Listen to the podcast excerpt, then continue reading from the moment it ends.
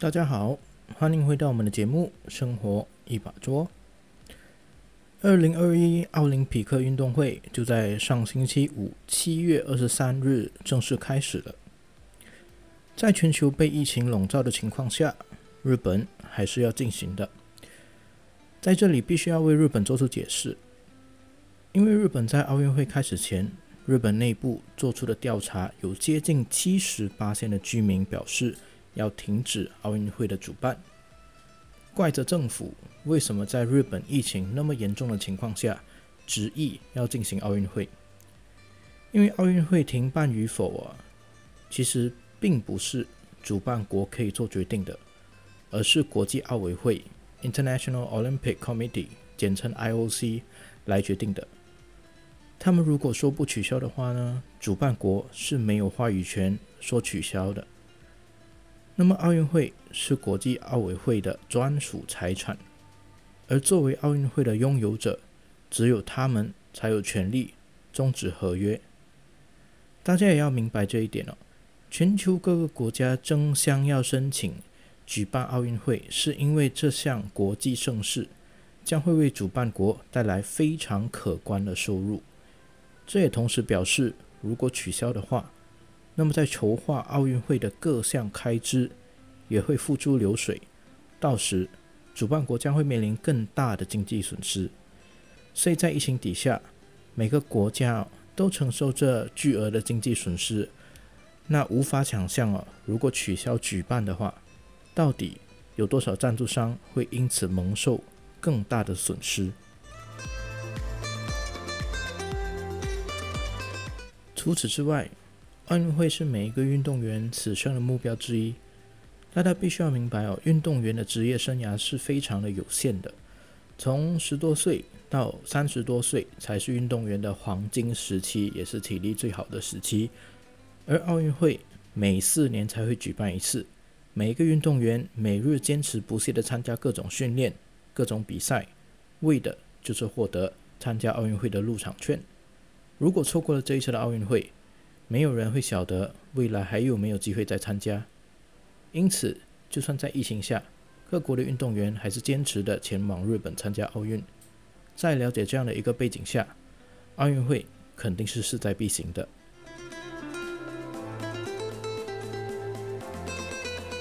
那以马来西亚为来说吧，那马来西亚在奥运会最有名的就是羽毛球的项目了，今年也不例外，但是就少了李宗伟。就在各国都为自己国家的代表参加奥运打加油打气的时候，马来西亚人我看到的是最特别的。什么最特别呢？双名特别多。那我录制的前天刚好，马来西亚羽毛球混双代表输球了。那明眼人都看得出来，人家真的是非常尽力了，而且他们打的是为自己，为国家。结果很多酸民啊就冒出来说什么身材管理不好啦，失误太多之类的。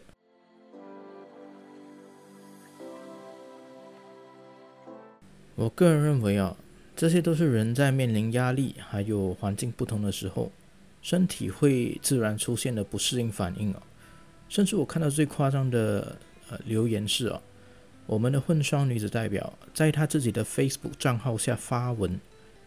只是发一个在家里晒太阳休息的照片，结果这时候竟然有算命啊在 po 文的底下留言说：“你有这个休息的闲情啊，倒不如去练球准备比赛更好。”当下我看到这一个情况啊，我内心直接崩了。我都想问，这些人啊有付运动员薪水吗？运动员拿到二十四小时都在做训练，不需要放松吗？留言的算命们哦，难道你跟你老板请假出国度假的时候啊，老板留言说你有这个出国旅游的时间了，倒不如留在公司加班，好好的为公司做出更大的贡献更好。你听了这些话，你真的会开心吗？多多设身处地为他人着想啊，站在别人的角度想一想，对方此时真正需要的是什么？当运动员比赛输了，你觉得你自己会比他来的还要更难过吗？人家付出的是时间，是精力，你付出的只是键盘啊。那么一句加油，下次再来哦，永远都会比失误那么多，平常都不训练吗？这些话来的好太多了。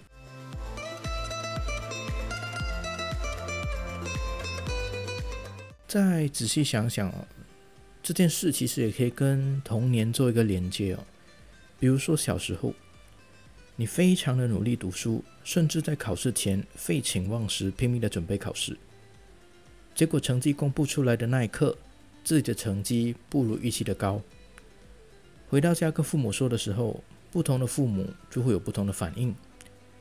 第一种就是属于比较传统的父母，你看。平时叫你好好读书，你不听，只会玩玩玩。为什么这么笨？看人家的小孩随随便便都可以考得好成绩，可是你却不可以。那这就是第一种，我相信也是普遍的家长会给出的反应。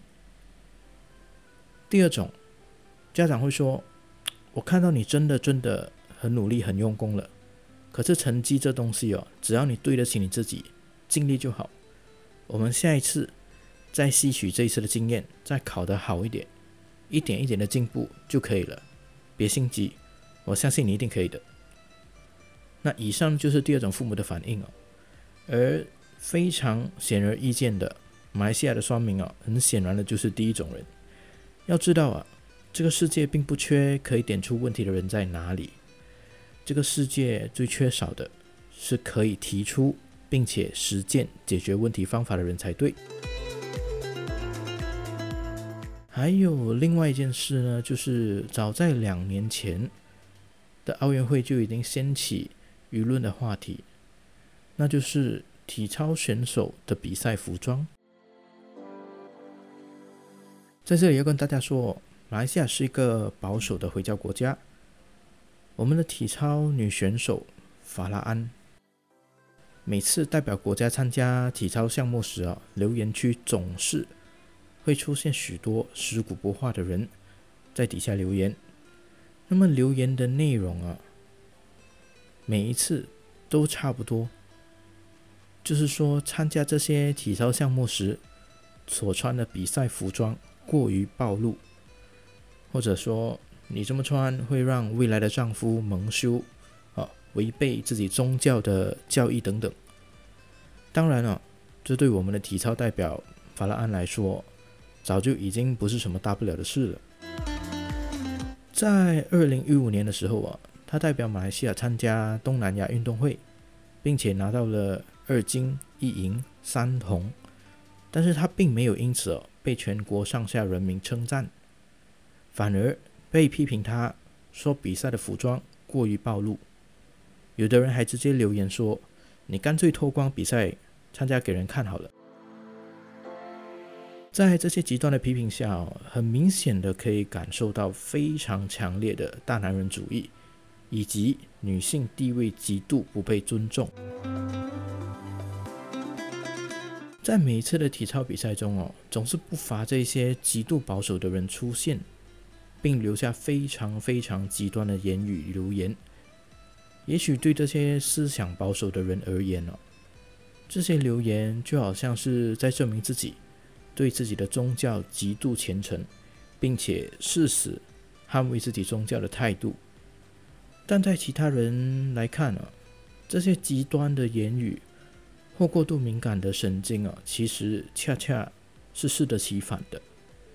我的想法是啊，为什么在那些思想极度保守的国家，会时不时传出女性被当地被欺压？甚至被凌辱致死的案件，我觉得就是这一种保守的思想啊，导致他们的价值观都被扭曲了。在这里，我必须重申了，这不是宗教问题啊，这是个人的想法问题啊。从来都没有一个宗教鼓励大家做极端的事。问题在于那些对于宗教教义理解错误的人，才会导致。啊，信徒们渐渐的思想被扭曲，这样就很像哦。你在孩子很小的时候告诉他们哦，火是非常危险的，不能靠近，也不能碰。但是孩子因为极度的保护，反而导致他们对火的好奇心比平常人来的更加的大。在这样被管制下成长的孩子哦，反而更容易让他们想要接触那些平时不让他们接触的东西。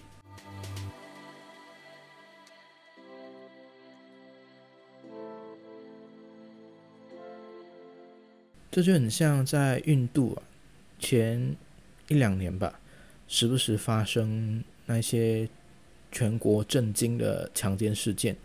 可是同时，印度是一个极度保守的国家，这不就恰好证明了这个观点吗？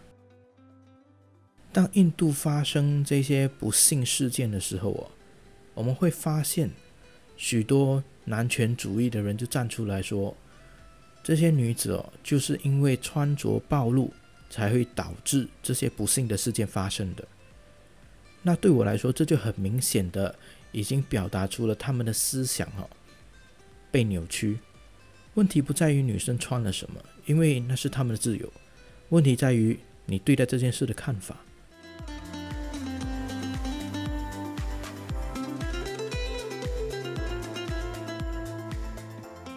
那我们。更简单，我们拿食物来说好了。如果你很想要吃粽子，就算粽子外面包的非常的紧哦，你完全看不到粽子里面包的是什么材料，但是你还是会去想象里面的馅料是什么，对吗？总之哦，需要进步的永远都是人的思想，与宗教环境其实一点关系都没有。好了，这就是本期节目，谢谢你们收听。本节目可以在 Spotify、Apple Podcasts 或 Google Podcasts 搜索“生活一把桌”，点击收藏。也欢迎大家到 Instagram 搜索拼音“生活 show”，follow 起来，那么就不会错过我们的每期更新。那些听了却没有 follow 的朋友们，祝福你们在自己社交媒体上只是发张食物很好吃的照片，却被一堆酸民出征说吃太好了，根本不了解生活的疾苦。再次谢谢你们收听，我们下一期见。